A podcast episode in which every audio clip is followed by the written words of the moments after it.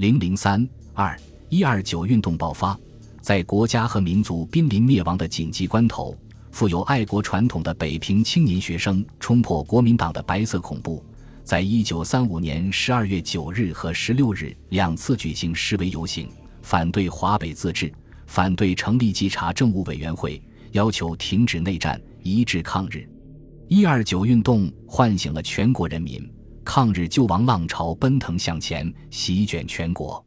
华北之大，已经安放不下一张平静的书桌了。华北事变后，北平人心惶恐，社会浮动，一派黑云压城城欲摧的景象。在北平的国民党达官显贵纷纷携带细软和眷属南下，故宫博物馆的稀世珍宝开始装箱南运，一些高等学府也在酝酿搬迁。清华大学准备迁往长沙。东北大学要搬到西安，富有政治敏感的北平青年学生，面对华北危在旦夕的险恶形势，无限感慨地喊出：“华北之大，已经安放不下一张平静的书桌了。”这些热血青年心系着祖国的安危和民族的兴亡，一首救亡歌曲《毕业歌》唱出了他们的心声。同学们，大家起来，担负起天下的兴亡，听吧。满耳是大众的接商，看吧，一年年国土的沦丧。我们是要选择战还是降？我们要做主人去拼死在疆场，我们不愿做奴隶而青云直上。北平的青年学生在二十世纪初的民族危机面前，曾经站在时代前头，掀起了波澜壮阔的五四爱国浪潮。在三十年代新的民族危机面前，他们再次挺身而出。不顾国民党的白色恐怖，发起了声势浩大的“一二九”抗日救亡运动。“一二九”请愿游行，“一二九”运动的爆发是由于民族危亡客观形势的刺激，也与中国共产党八一宣言的影响和北平地下党组织的工作分不开。“一二九”前，由于敌人多次破坏，北平的中共地下党组织已不复存在，但党的外围组织中华民族武装自卫委员会还在。二十多名失掉组织关系的共产党员仍在群众中从事革命活动。和美协定后，蒋介石的嫡系部队和蒋孝先的宪兵三团从华北撤走，华北的国民党部也撤销，国民党在北平的统治力量有所削弱，这对中共地下党组织的恢复和开展活动颇为有利，但直接组织抗日革命团体还不可能，对国民党也不宜正面攻击。于是决定从组织灰色团体、开展救灾活动入手。一九三五年秋后，黄河中下游洪水泛滥成灾，河南、山东的大批难民涌入北平。北平地下党通过五委会开展救灾活动，成立了由十几所大中学校代表参加的黄河水灾赈济会，会务负责人是清华大学的姚克广。地下党通过这个机构发动学生义卖、义演和募捐，将募集的钱物派代表送往灾区。赈济会还开展宣传活动，向广大师生讲灾民的痛苦、国民党见死不救、讲日本帝国主义的企图，揭露南京的不抵抗政策，讲民族危亡和青年肩负的历史重任等等。中共的八一宣言在国外发表后。通过多种渠道传回国内，也传到北平。北京饭店一楼法国人开的书店，陈列和出售《共产国际通讯》《共产国际半月刊》等外文刊物。姚克广等从这些刊物上看到共产国际七大文件，即米特洛夫报告和八一宣言，就把这些刊物买回后，在共产党员和进步分子中传阅讨论。党的抗日救国主张。抗日民族统一战线政策以及红军长征到达陕甘的消息，使他们深受鼓舞。在地下党组织的引导下，一九三五年十月，北平各大学相继成立自治会。在清华大学，蒋南翔、姚克广、杨树等被选入自治会的代表会和干事会。燕京大学地下党张兆林、龚普生、陈杰被选为学生会主席。副主席和文书王汝梅、陈汉博、龚维航分别担任学生会执委会主席、善务部长和财务部长。北平师范大学的反动势力较强，直到北平学联成立后，才成立师大学生会，于刚被选为主席。在这些由党团员和进步学生掌握了学生会的学校，沉闷空气为之一扫，抗日救亡活动十分活跃。十一月一日，平津实校学生自治会发表为抗日救国争自由宣言，要求蒋介石乘国民党召开四届六中全会之机，开放言论、集会、结社的自由，禁止非法逮捕学生。平津实校联合宣言的发表。表明学生的抗日救亡运动由分散趋向联合。中共北平地下党组织因势利导，决定将镇纪会改组为北平大中学生抗日救国联合会。十一月十八日，北平市学联成立，郭明秋任执委主席，姚克广任秘书长，由彭涛、黄敬、姚克广、郭明秋等组成学联党团。市学联的成立。使北平学生的抗日救亡运动有了公开统一的领导机构。日本关东军奉天特务机关长土肥原到华北策动独立运动，他不断给控制平津和稽查的宋哲元施加压力，限他十一月二十日前宣布自治，否则日军将进攻山东和河北。何应钦十二月三日到达北平后，再次屈辱妥协。拟于十二月九日成立半傀儡式的政权稽查政务委员会。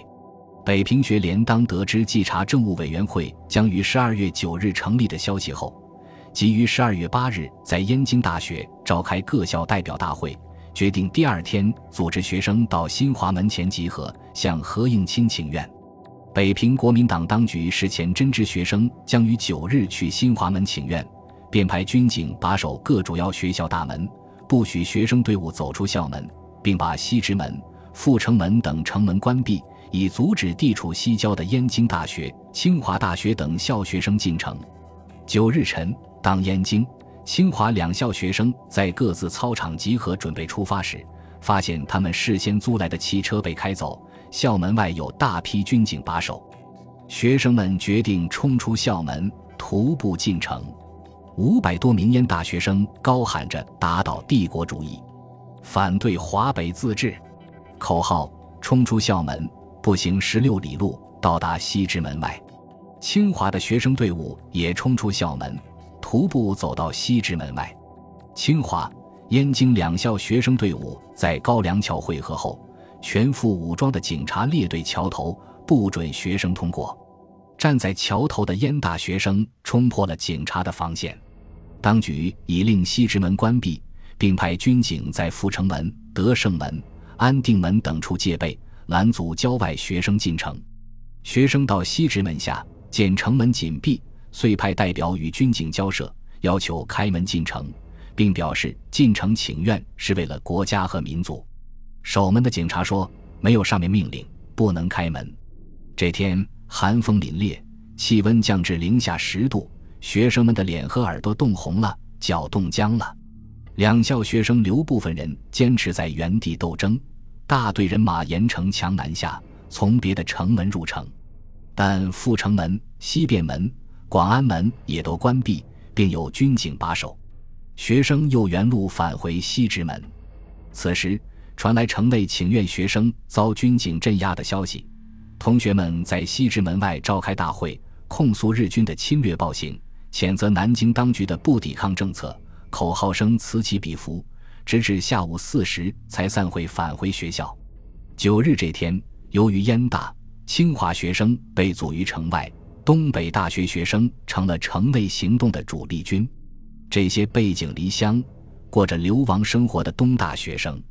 对日本帝国主义的侵略怀有刻骨仇恨。爱国热情十分高涨。九日上午，他们在四人一排，手挽着手，列队冲出校门。这支三百多人的队伍沿途几次冲破军警阻拦，并接应出被军警围困的北平大学法学院等校的同学，最后到达新华门前。中国大学、师范大学、女一中、女二中、艺文中学、东北中山中学的队伍已到达这里。聚集在新华门前的学生共有二千多名。